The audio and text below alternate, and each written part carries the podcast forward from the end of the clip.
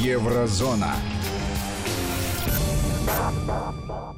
Как всегда, с нескрываемым удовольствием представляю вам автора ведущего цикла «Еврозона», писателя, публициста Владимира Сергеенко. Он на связи со студией. Владимир, здравствуйте. Здравствуйте, Владимир. Здравствуйте, дорогие радиослушатели. Какой. Слушайте, такое ощущение, что у вас звук лучше, чем у меня здесь в студии идет. До чего дошел прогресс? Это хорошо. Тогда все вас услышат, и все, кто услышит, смогут э, не просто э, там, пассивно за этим наблюдать, но и активно участвовать в программе. С помощью WhatsApp и Viber вы можете писать сюда послание Владимиру Сергеенко. У него на экране компьютера тоже все это отражается, не только здесь в студии. 8 903 170 60 63 63. Это тот номер, на который можно писать в WhatsApp и Viber. 8 903 170 6363. Либо можно прислать платную смс на короткий номер 5533 со словом «Вести» в начале текста. 5533, слово «Вести» в начале текста. Либо присоединиться к социальным сетям Владимира Сергеенко, где тоже можно ему задавать вопросы, писать добрые слова и всяческие добрые пожелания. Владимир, вот насчет добрых слов, это абсолютно правильный посыл. И, дорогие радиослушатели, если вы уж дошли до того, чтобы написать смс, сообщение, рассуждение, задать вопрос, будет здорово, если вы еще подпишете, как вас зовут и откуда вы ведете с нами разговор. Владимир. Я, да, я секундочку, если позволите, воспользуюсь служебным положением, я хочу сказать большое спасибо Светлане из Курска за э, там, э, ее послание к нам в конце прошлого часа с Анной Шафран. Все, больше не буду отвлекать. Поддерживаю, поддерживаю благодарность Светлане из Курска. Владимир, знаете, у меня э, непростая задача сейчас, потому что есть такие вещи, крути не верти, а все равно э, придешь в то место, в которое нужно прийти, знаете, вот. И э, я честно скажу, ну, не смогу не задеть тему Навального, конечно же, но задену я ее совсем с другой стороны. Э, задену я ее со стороны э, внутреннего социального напряжения, попытки переворота, слово попытка переворот беру в кавычки, и не где-нибудь, а на территории Федеративной Республики Германии. При этом не забуду добавить капельку в этот коктейль, который называется НАТО. Мой любимый антигерой э, Стольтенберг проявился, проявляет эдакую активность. Но хочу начать я, конечно, не с этого. Я хочу начать с того, что э, как-то медийное молчание в Европе против очень даже неудачной э, попытки Германии влезть в спор между Грецией и Турцией. Ну, мы знаем, что Франция влезла в этот спор с помощью вертолетоносца и истребителя РФЛ. Молодцы, поддерживают и демократию, и государство, которое является членом Евросоюза. В принципе, Макрон молодчинка так держать, показывай, демонстрируй, уважаемый Эммануэль, на что способен лидер Евросоюза. А вот Владимир, Германия Владимир, послала на секундочку, переговоры... по-моему, все-таки там хотя бы два слова надо сказать, что между Турцией и э, Грецией существует спор по поводу экономических зон. Обязательно скажем, Владимир, да, обязательно. ну, что, чтобы люди там вспомнили хотя бы, о чем речь. Так вот, э, э, министр иностранных дел решил попосредничать в переговорах между Грецией и Турцией из-за месторождений газа в Средиземном море. Я могу сразу забежать вперед и сказать, что газ пока не нашли. Пока что турецкое судно бурит глубины и производит разведку недр. Но как только газ найдут, я думаю, эскалация будет, конечно же, все больше и больше. И молчание, конечно же, медийное, потому что попытка э, германского МИДа как-то поспособствовать переговорам просто завенчалась ничем. Полный неуспех. Значит, смотрите, что произошло. Э, Маас э, встретился с Мевлютом э, Чавушаглу и встретился с главой, это глава МИДа Турции, встретился с главой МИДа Греции, это Никос Дендиас. И они вроде бы как только обменялись мнением. Ну, понятно, они рассказали каждый о своих заботах, и по логике вещей теперь нужно синхронизировать позиции и попробовать найти какой-то брешь, чтобы кто-то пошел на уступки. Э, после беседы с Маасом э, министр иностранных дел Греции Диндиас вообще-то обратился к Евросовету, чтобы ввести санкции против Турции. А это уже серьезно. И все это происходило вчера. А Чавушаглу, это министр иностранных дел Турции, заявил, что Турция готова вести переговоры, но она готова очень специфически вести переговоры не тогда, когда другая сторона выставляет на них предварительные условия или предъявляет максимальные требования. Вот это турецкая сторона сказала. Итого, что турки, что греки решили, что они готовы вести переговоры при посредничестве Германии, но никто из них не готов уступать. И когда Греция призывает к тому, чтобы Евросоюз ввел санкции, то, конечно же, завтра собираются очередной раз министры иностранных дел Евросоюза, при том, что у них запланировано аж два дня работы. Я, потирая руки, скажу, ну что, уважаемые министры иностранных дел стран Евросоюза, какая тема вас больше тревожит? Игра мускулами Турции, то, что обижают Грецию, это непосредственно не просто страна, а страна-член вашего сообщества. Или вас интересует больше Навальный?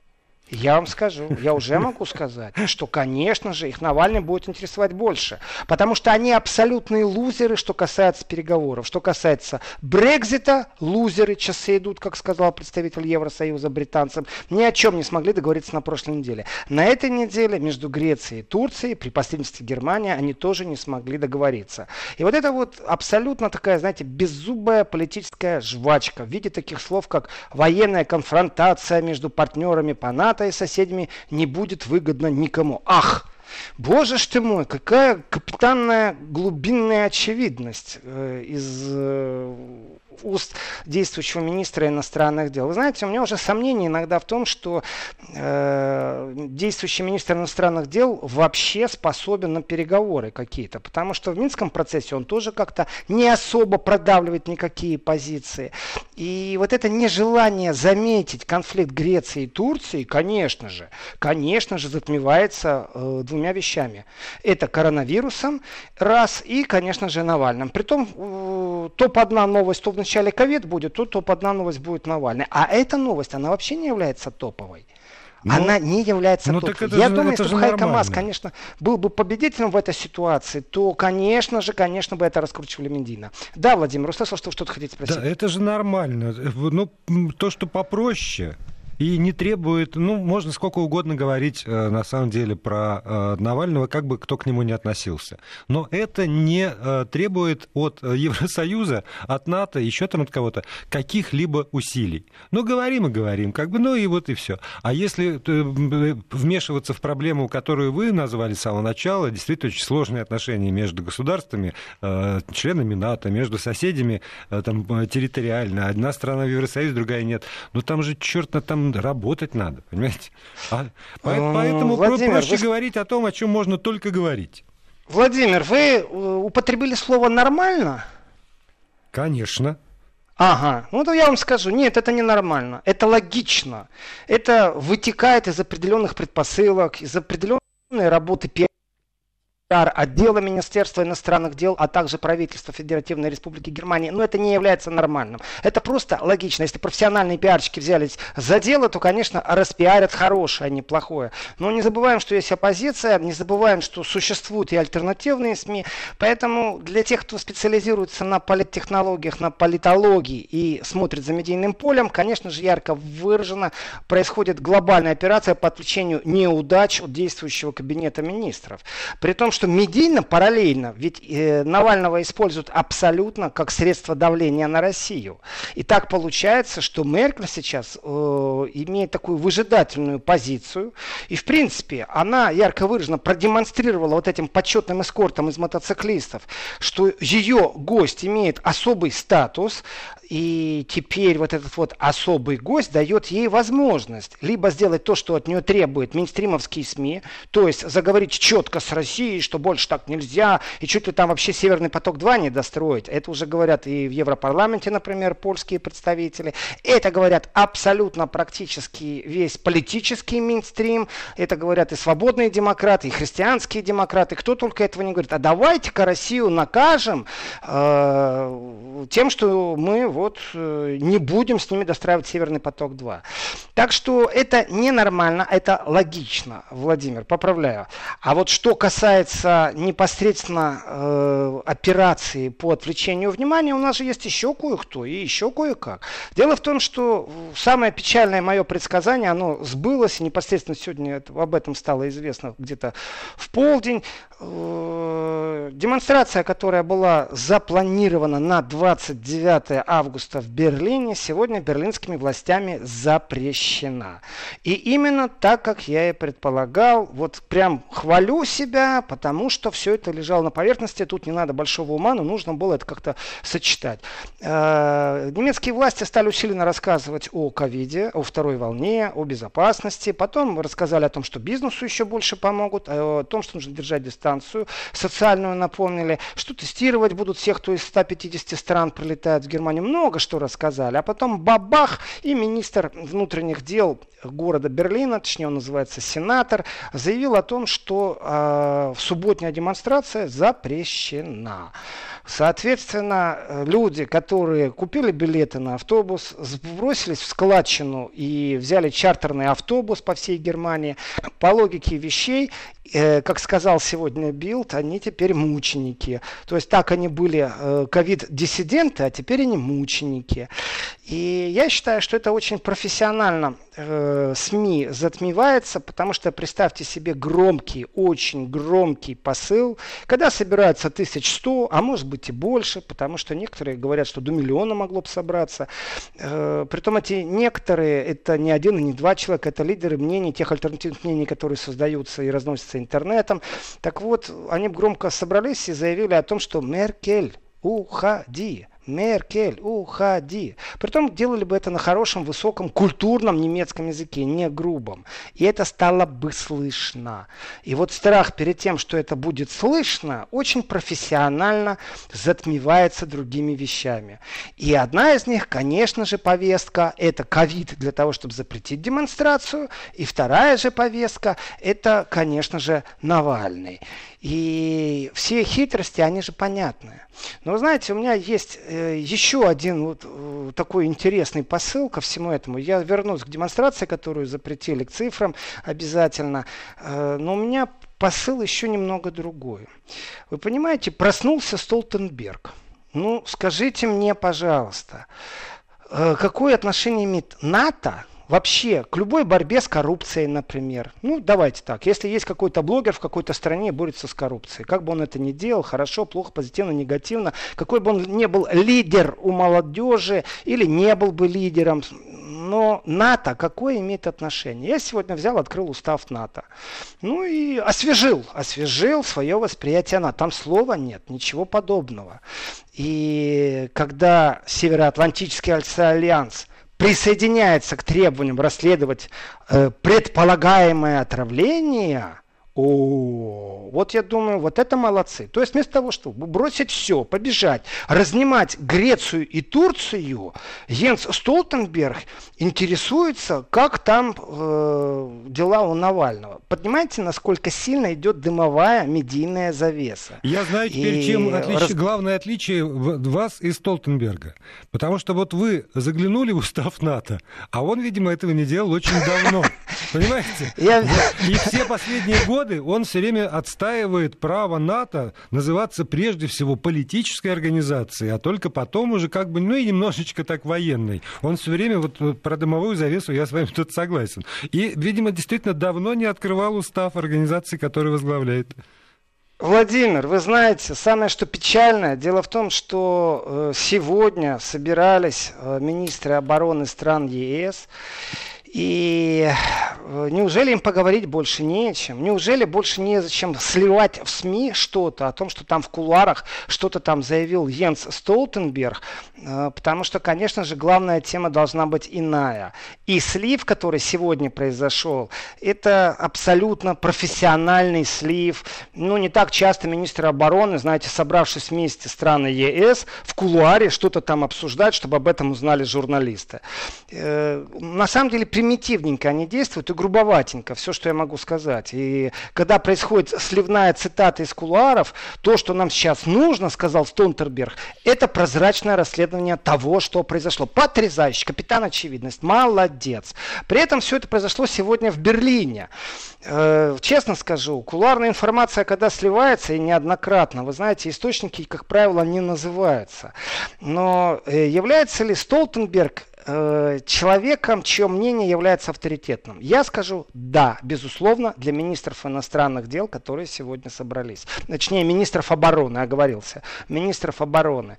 И если Столтенберг считает необходимым, что в этой атаке э, на Навального были привлечены к ответственности, и это разносится по СМИ, то я себе представляю такой между собойчик. Знаете, стоят министры обороны, и вот где-то в сторонке стоит греческий и говорит, ребят, у нас проблема. Турция, между прочим, сильная держава. Мы внутри НАТО. Я не знаю, что делать, потому что турки наглеют, лезут на нашу территорию, говорят, что это их территория, разведывают газ.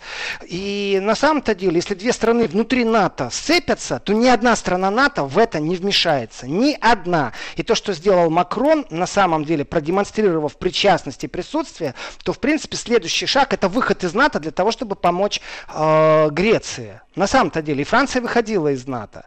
Так вот, стоит этот греческий министр обороны и говорит, я не знаю, что делать, помогите, у нас нет ни кораблей, ни ракет, ни, ни таких боевых солдат, которые прошли уже вот это поле, дым, э, хотел сказать Крым. Так вот, помогите. И в этот момент, представляете, Столтенберг отодвигает его в сторону и говорит, вы знаете, требую прозрачного расследования по Навальному. И я встаю, просто аплодирую, как зритель, говорю, ребята, молодцы, ее, так и надо работать. Молодцы. Соответственно, конечно же, когда министры обороны НАТО собираются, э, Евросоюза, вместе с Йенсом Столтенбергом, Столтенбергом. И когда все-таки э, генеральный секретарь НАТО, выступая в Берлине, вдруг начинает кидать после того, как он в кулуарах поговорил о Навальном, камушки в сторону Минска, и говорит, вы там не используйте НАТО как предлог для репрессий после, э, против оппозиции. Мы видим все ваши попытки, режим вы эдакий хуже эдакого. То мне опять хочется сказать, это что? Это что, не вмешательство во внутренние дела? Это не угроза? Тогда, уважаемый господин, спасатель европейской демократии, борцов с коррупцией Йенс Столтенберг, у меня к вам большая просьба. Вы бы свои там учения отменили Defender 2020, которые принесли из-за ковида, вы бы там войска от белорусской стороны оттянули, а то не туда-сюда, туда-сюда у вас бегают. И тогда можем смело говорить, что разговор идет не об оппозиции, а разговор идет о том, что НАТО, между прочим, демонстрирует мускулы. Притом обратите где? Мускулы демонстрируют рядом с Беларусью, а не рядом с НАТО страной, которая называется Турция. Итого, полный когнитивный диссонанс. Если исходить из того, что генеральный секретарь НАТО действительно здравомыслящий человек, то тогда все, что он сегодня в Берлине наговорил, это, в принципе, его отставка. Или же есть еще один протокол, тайный, о который никто не сообщает и кулуарно сливают информацию. Э, Столтенберг уже выучил слово «шарите», в котором находятся врачи, которые еще не поставили точный диагноз и э, поддерживает весь этот мейнстрим, но может быть действительно есть э, такие протоколы тайных натовцев или мудрых натовцев, и о них никто не знает. И они там, знаете, на коленках пишут э, планы по захвату планеты, мира, но при этом у них есть программа, что нужно заявить публике. И, а вот, вот подождите, конечно... вот, вот здесь вы, по-моему, затронули чрезвычайно важную, в принципе, тему. А ну-ка. Потому что э, мне кажется, что если бы, э, скажем, у нас с вами была уверенность, уверенность в том, что э, политика не окончательно свелась к пиару а что есть, ну, хотя бы какие-нибудь тайные действительно протоколы, о которых не сообщают. Но вот в этой ситуации, может быть, мне было бы психологически проще. Потому что у меня, правда, периодически возникает абсолютно четкое такое ощущение, что а, политика сводится только к пиару обсуждаются только те темы, про которые там э, пиарщики говорят, это выстрелит, значит, это привлечет публику.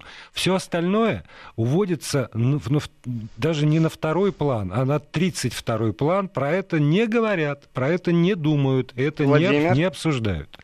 Владимир, где вы правы, там с вами не поспоришь. Абсолютно. No comment, как говорят на Западе. Ну, вот это, это же беда. Да? Политика сводится к пиару.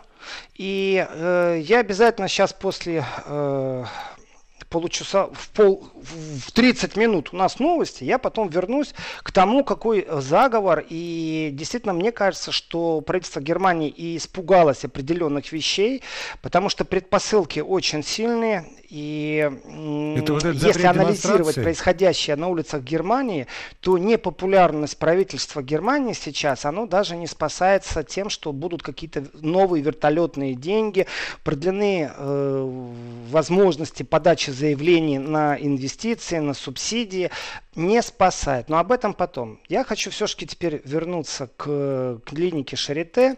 Я считаю на этом и настаиваю на этом, что беспрецедентное давление над врачами сводится к тому, что до того, как выступают врачи с диагнозом, как эксперты, выступает представитель правительства Штефан Зеберт, э, злые языки его в Германии называют меркелевским лакеем, и неоднократно я это слышал. То есть это человек, который не имеет своего мнения вы знаете, он шпрехер, он спикер. Э, то есть он озвучивает позицию правительства. И когда он до выступления врачей сказал, что они подозревают отравление, конечно же, все это замечательно, то логика очень простая. И я эту логику, когда первый раз услышал, думаю, ого, ребятки, э, ну тогда давайте отзеркалим. А логика у них такова. За Навальным постоянно следили на территории России. А если постоянно следили, его ни на миг из глаз не отпускали. Если ни на миг не отпускали, то тогда знают, кто отравил. Замечательно. Вопрос, что он делает в Германии тогда? Вот, вот, ну, вот здесь вот на этом вопрос. вопросе давайте остановимся. Владимир Сергеенко, писатель, публицист на связи с нами, и мы продолжим сразу после выпуска новостей. Еврозона. Продолжаем программу «Еврозона». Владимир Сергеенко, писатель, публицист, автор и ведущий, постоянный автор этой программы на связи со студией Вести ФМ. Эм. У вас сохраняется возможность еще в течение ближайших 20...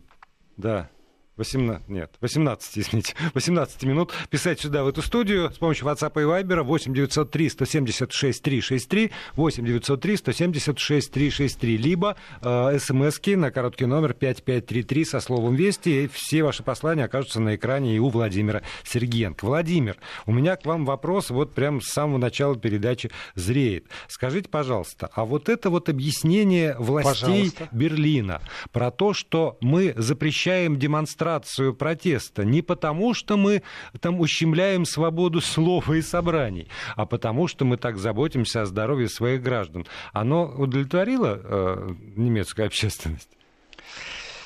Э, хороший вопрос, Владимир, при том, что вы э, практически продиктовали, э, процитировали да, то, я... что говорил сенатор внутренних дел Берлина. И э, в этом отношении э, по поводу удовлетворил или не удовлетворил существуют определенные процедуры. Но давайте немного предыстории. Предыстория такова. 1 э, августа в Берлине вышло на демонстрацию несколько тысяч людей.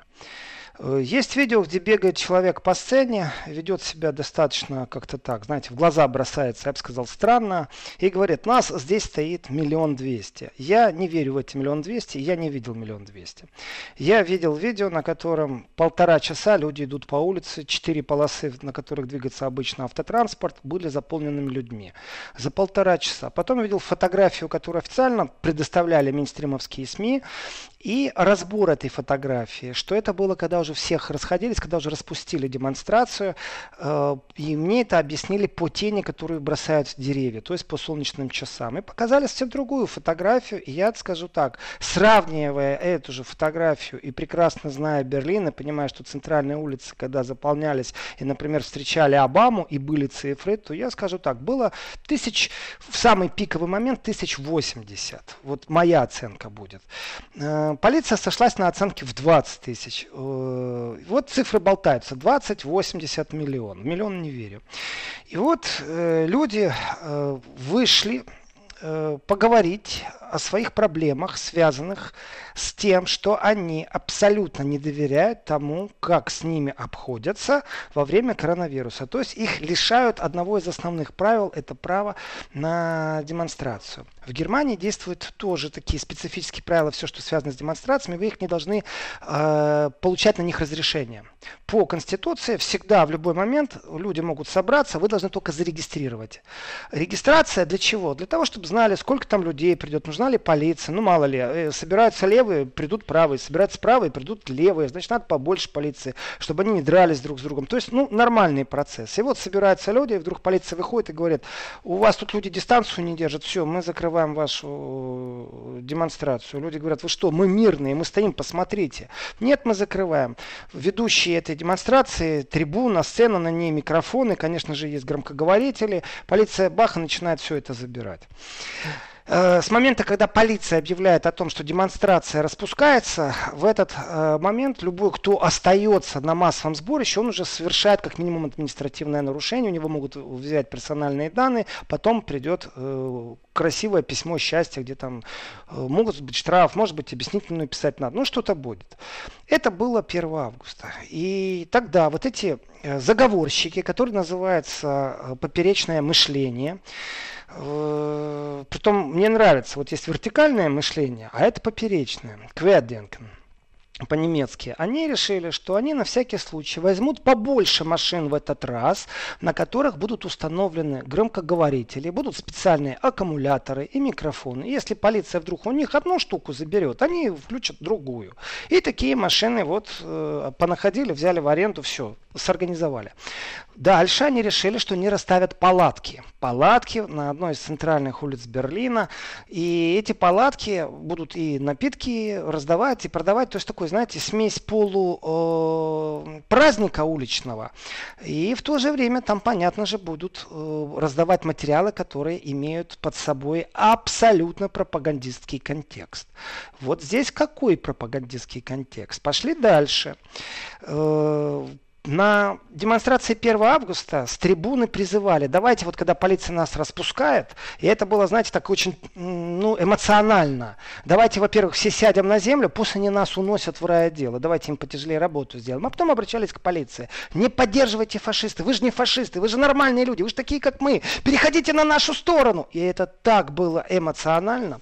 Э, конечно же, центральные СМИ, все мейнстримы, они так, знаете, так обошли эти темы, вот эти моменты такие, знаете, когда э, наполненным тревоги голосом кто-то говорит, не поддерживайте фашистам, переходите на сторону народа. И мы же знаем, как они любят подсвечивать, когда это происходит в других местах. А здесь молчок.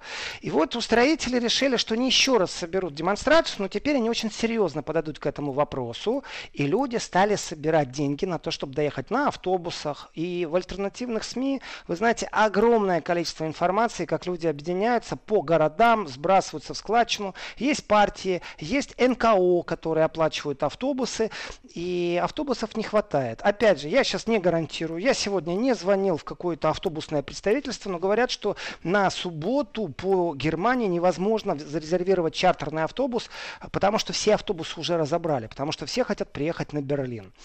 И Здесь у них есть четкий план. Крайний случай – это акт гражданского неповиновения «сели и сидим». Это крайний случай. Не крайний случай – добраться до канцлеранта и покричать «Уходи, уходи, Меркель», конечно же. Так вот, одно из видео, подтверждающих, что народ нехорошо относится к правительственным мерам, а также правительствам, членам правительства, которые имеют отношение к ковиду, это видео, где министр здравоохранения Германии э, идет по Вуперталю. Знаете, ему захотелось с народом общаться. А нужно сказать, что э, этот человек э, является еще и кандидатом в канцлеры, между прочим. Рассматривается фигура очень серьезно. Он не скрывает, что он открытый гей. И вот у него, знаете, такая завеса была. Пелена на глазах. Всегда ему организовывали такие встречи. Все такие граждане хорошие, похлопали в ладоши. Он такой востребованный. И он, наверное, жил в этой капсуле, в которой себя можно любить хорошего. А тут он идет по улице И народ ему устроил настоящую встречу. То есть, фу, бу, уходи, не приезжай к нам в Уперталь больше никогда. Убийца ему кричали вдогонку, вдумайтесь, ему вдогонку кричали убийца. Местное отделение партии христианских демократов решило, что это все не просто так, поэтому против неизвестных они э, решили обратиться э, в прокуратуру, чтобы возбудили уголовное дело. За что? И... Владимир? За что? Уголовное как дело? за что? Как за что? За то, что ну, они там, кричали кстати, «бу»? Э, за то, что назвали убийцей, например. Э, притом там э, на криках непонятно, то ли слово «массен» убийца от слова «массовый», то ли «маскен» от слова «маска на лицо.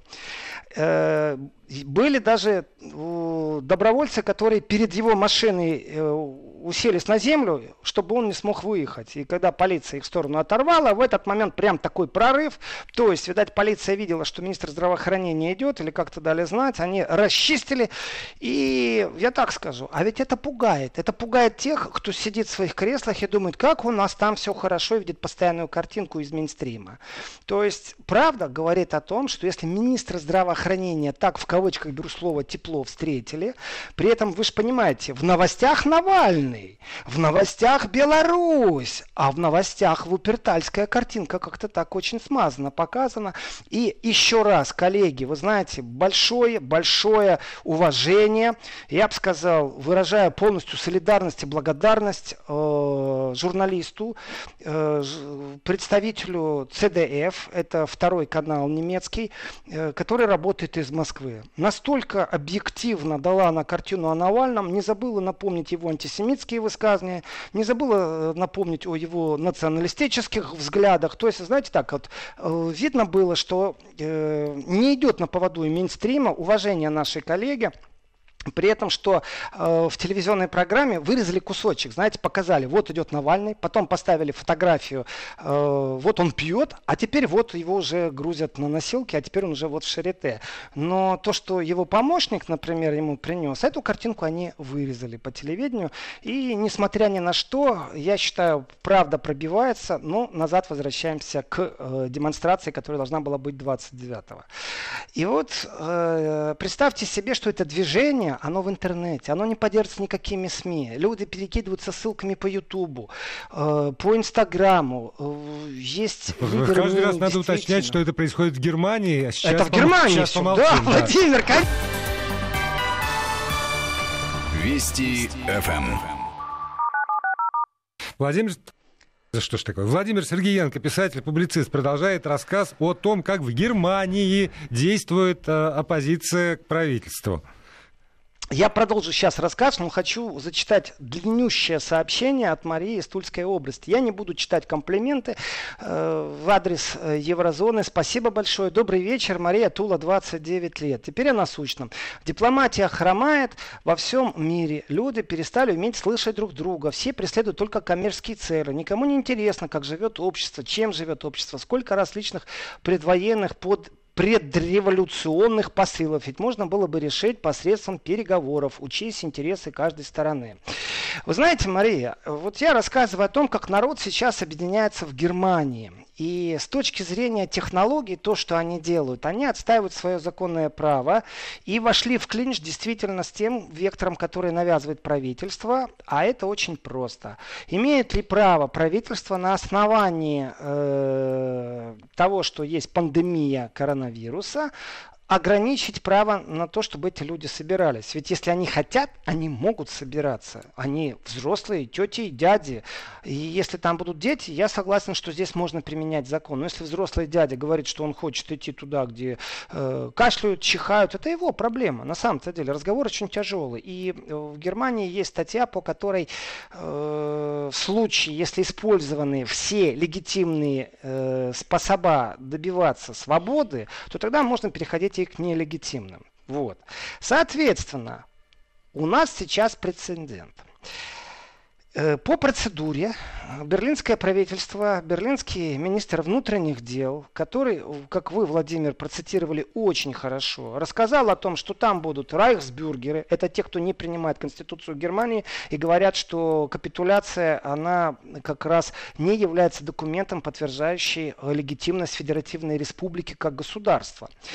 Э, что там неонацисты, что там расисты, что там э, вот эти ковид-диссиденты, но извините меня, если это 20 тысяч в прошлый раз, пусть будет даже не 40 по моим подсчетам или не 80, даже если это 20 тысяч, вот там все, понимаете, такие заговорщики.